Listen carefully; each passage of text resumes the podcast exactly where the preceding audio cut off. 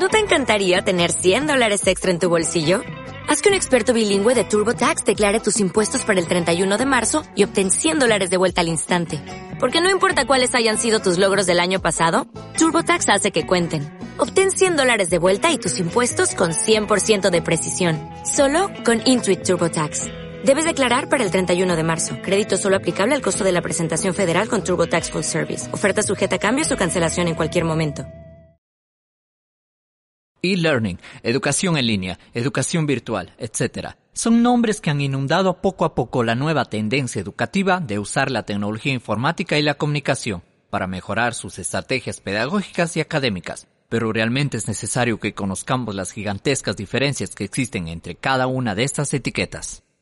El e-learning es una evolución de la educación a distancia tradicional, cuyos orígenes se remontan a 1840, año en que Sir Isaac Pitman comenzó a utilizar el correo postal para impartir cursos de mecanografía. La educación a distancia continúa su evolución y en la década de los 70 comienzan a aparecer los primeros cursos de formación con soporte informático, los CBT, Computer Based Training, que hacían uso del disquete o floppy disk, o posteriormente el CD-ROM o DVD.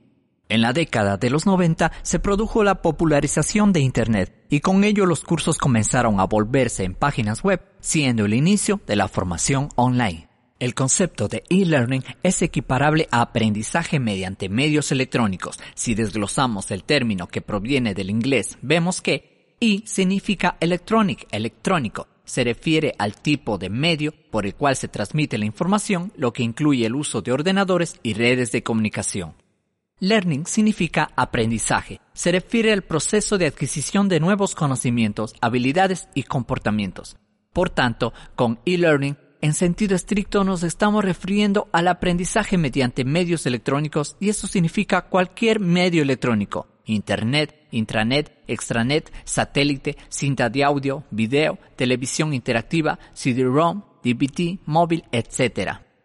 No obstante, se entiende comúnmente como e-learning al aprendizaje a través de Internet, intranet o extranet, lo que se conoce como teleformación, que como vemos no es más que una forma de e-learning, pero no la única. De este modo, equiparamos e-learning a formación online o teleformación, web-based training, web-based instruction, online learning, en definitiva, aprendizaje basado en la web o formación online a lo largo de este curso, al hablar de e-learning, nos referiremos a formación online o teleformación.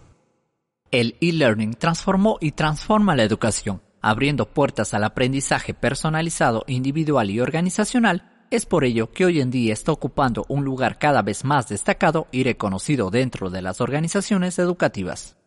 Procesos de enseñanza-aprendizaje que se llevan a cabo a través de Internet caracterizados por una separación física entre profesorado y estudiantes, pero en el predominio de una comunicación tanto síncrona como asíncrona, a través de la cual se lleva a cabo una interacción didáctica continuada, además el alumno pasa a ser el centro de formación al tener que autogestionar su aprendizaje con ayuda de tutores y compañeros.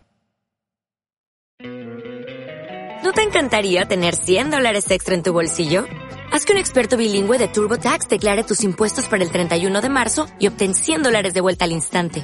Porque no importa cuáles hayan sido tus logros del año pasado, TurboTax hace que cuenten. Obtén 100 dólares de vuelta y tus impuestos con 100% de precisión. Solo con Intuit TurboTax.